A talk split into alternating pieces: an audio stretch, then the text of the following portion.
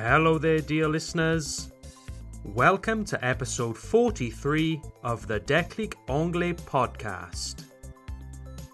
You have found the podcast for Francophone learners of English. The aim or objective of this podcast is to serve as a stepping stone, un tremplin, a stepping stone, to help intermediate learners develop their listening comprehension skills. I hope you are all fine and having a good week so far. My name is Tom. I'm your teacher here from Déclic Anglais. If you would like to read a transcript, une transcription, a transcript, you can find a link to the PDF in the description for each episode. Or go to www.declicanglais.com slash podcast to download the free transcript. If you follow the news, you might have heard little whispers about a big party that is coming up this year in June 2022. What is this party? No, it's not my or anyone's birthday. No, it's the Queen's Platinum Jubilee the Queen's Platinum Jubilee. En quoi? De quoi tu parles, Tom? This year, the United Kingdom and the Commonwealth, that is, the community of countries that were once part of the British Empire, will be celebrating the 70th year of Queen Elizabeth's reign. Yes, Queen Elizabeth II has been Queen since 1952 70 years ago. In fact, just last week, on 6th of February 2022, marked 70 years since the Queen's ascension to the throne. This wasn't her coronation, no. The Queen was crowned in June. That's why the Platinum Jubilee celebrations will take place later. On the 6th of February 1952, King George VI, the Queen's father, died. On this day, the young Princess Elizabeth ascended to the throne, effectively becoming Queen. I suppose you could say that her coronation in June 1953 was the official celebration of her becoming Queen. Attends Tom, tu dis qu'Elizabeth est devenue reine en 1952 mais qu'elle a été couronnée en 1953. That's right. It's a common practice in the royal family to wait a certain period after one monarch dies before celebrating the coronation of another. They do it as a sign of respect. So, Queen Elizabeth II became Queen in 1952, but wasn't coronated until June the following year. So, a question I get asked a lot by students and French friends is What does the Queen do? À quoi elle sert? Why do we have a monarch? And does she have any real power? Well, I'm not an authority on the royal family or the intricate workings of the British government. But I'll do my best to explain it to you. And I'll just give you the facts. Sometimes it's easy to get into debates about the royal family, but we will be looking at it from a factual standpoint. So I agree that it must seem strange from the standpoint of French people living in a republic to see a country like Great Britain that generally likes having a monarchy. First things first, it should be said that the United Kingdom, le Royaume-Uni, is a constitutional monarchy. A constitutional monarchy. This is the same for all modern European monarchies like Belgium, the Netherlands, Luxembourg, Denmark, Norway, and Sweden. This means that the power of the monarch is curtailed or limited. Curtailed. They have very limited authority in their countries. Compare this to an absolute monarchy like in medieval times, where the king or queen exercised absolute power. The monarch's word was law. Well, for over 300 years now, the British monarchy has been constitutional. The monarch has no political or executive role. The Parliament in Westminster, elected by the British people, governs the country in place of the monarch. Queen Elizabeth can't just do whatever she wants. Let's imagine that Her Majesty doesn't like someone. Well, she can't just throw that person in prison and then flush the key down the toilet. Oh no, in today's Britain, everyone is protected by the same rights and laws. Sorry, Your Majesty. The Queen's position today is therefore more of a ceremonial one. She does indeed hold a lot of positions in society. She's the head of many, many institutions. However, these positions are ceremonial. For example, Her Majesty the Queen is the head of state, chef d'etat, the head of state. But this doesn't make her the head of the government. That position lies with the Prime Minister, who is elected by the British people. Queen Elizabeth is the Commander in Chief of the British Armed Forces, the Army, Navy, and Air Force.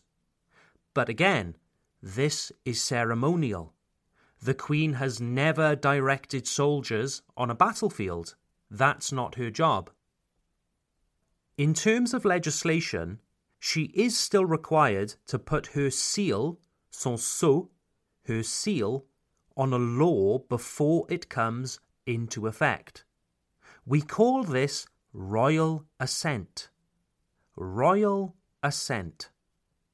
The Parliament creates a piece of legislation, votes on it, approves it. Then it goes for royal assent, where the Queen gives it the green light le feu vert, so to speak. When Her Majesty has given it royal assent, it becomes a real law. However, this is only a formality. It's not an essential part of the law making process in the United Kingdom. Now, can the Queen refuse to sign a document? Can she refuse to put her seal, son sceau, her seal on a piece of legislation? Yes, absolutely. Although the last time a British monarch refused to give their royal assent was in 1707, so a long time ago. Let's imagine that today Queen Elizabeth receives a document that she refuses to sign. Or, even worse, Let's imagine that she misplaces, she loses the document. Perhaps one of her corgis, her little dogs, ate it. Oops. So Her Majesty doesn't sign the document. Well, after six months, the law will still come into effect. The Queen can refuse to sign the legislation, she can feed it to her dogs. It doesn't matter. As long as the law has been voted on by Parliament, that's the only thing that matters. So, once again, you can see how royal assent really is a formality, not an essential part of the British law-making process. Okay, so Her Majesty the Queen does not have any executive power, no political role. Does that mean that her role is just to look pretty, wear nice hats, and wave from a balcony? Well, the Queen has a less formal role as head of nation. Head of nation. So this isn't quite the same as head of state, chef d'etat. No, as head of nation, Queen Elizabeth acts as a focus for British national identity and national pride. She serves to unify the country. The Queen serves to give the British nation a sense of stability and continuity with our long heritage. A further role of the Queen and royal family is to officially recognise success and excellence. The role of the Queen is to bestow on someone, décerner à quelqu'un, to bestow on someone the highest honours in the country. For example, someone who works hard in their domain and therefore makes great contributions to society may receive honours from the Queen herself. This could be anyone from scientists, civil servants, business people, or even ordinary folk like you and me. For example, the actress Judi Dench received a knighthood, un titre de chevalier, a knighthood, for her services to the arts. Sir Ian Fleming, the scientist who discovered penicillin, received a knighthood in 1944 for his contributions to medicine. Ok, très intéressant tout ça, Tom. Mais si ces seuls rôles sont cérémoniels, vaut-il vraiment la peine d'avoir un monarque Il n'y a pas un moyen moins coûteux de faire toutes ces choses Well, like I said earlier, I'm just giving you the facts here. This episode is neither pro monarchy nor anti monarchy. But the cost of the monarchy is a common question I hear from French people. So, does the monarchy cost the British public a lot of money? If, when you look at the cost of maintaining the buildings like castles and palaces, the costs in travel and security, plus all the money for ceremonies and official events, the monarchy does cost a lot of money. It varies year by year, but we are talking something like 150 million euros per annum. It depends on the source you consult. However, if you divide the annual cost between all British taxpayers, then each individual British taxpayer pays approximately 2 to 4 euros each year. That's like one or two cups of coffee per person per year. However, when you look at how much money or revenue the royal family generates for the British economy, it's really an astounding amount. One source estimates that the royal family generated 67 billion pounds for the British economy in 2017. 67 billion pounds. That small investment of 2 to 4 euros doesn't sound so bad when you hear that they generate so much income for the country. What should be also kept in mind is that much of the Queen's assets, like palaces, are not actually her private property. These places don't belong directly to the Queen. In fact, they belong to the Crown Estate. The Crown Estate. And the money generated by the Crown Estate goes directly to the Treasury, le ministère des Finances, the Treasury. It does not go directly into the Queen's bank account. It ultimately goes into the pocket of the Treasury, that is, the British government. So there you have it, dear listeners. A very brief little introduction to the Queen and her roles within British society. Whatever anyone thinks of the British royal family, I don't think they are going anywhere soon. I think they are here to stay for the time being. Pour le moment. For the time being. By the way, did you know that Queen Elizabeth can speak French? Apparently, she speaks very good French indeed.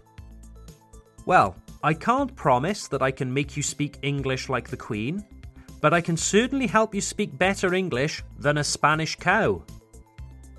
If you would like to boost your English this year, why not sign up for the Declic Anglais Club? The Declic Anglais Club is our online learning platform.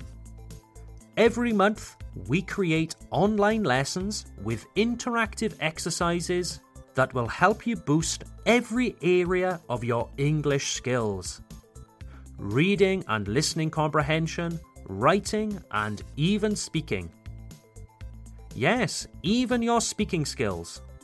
Our Boost level subscription will let you take part in our live conversation classes, where you can practice your speaking with other motivated learners of English.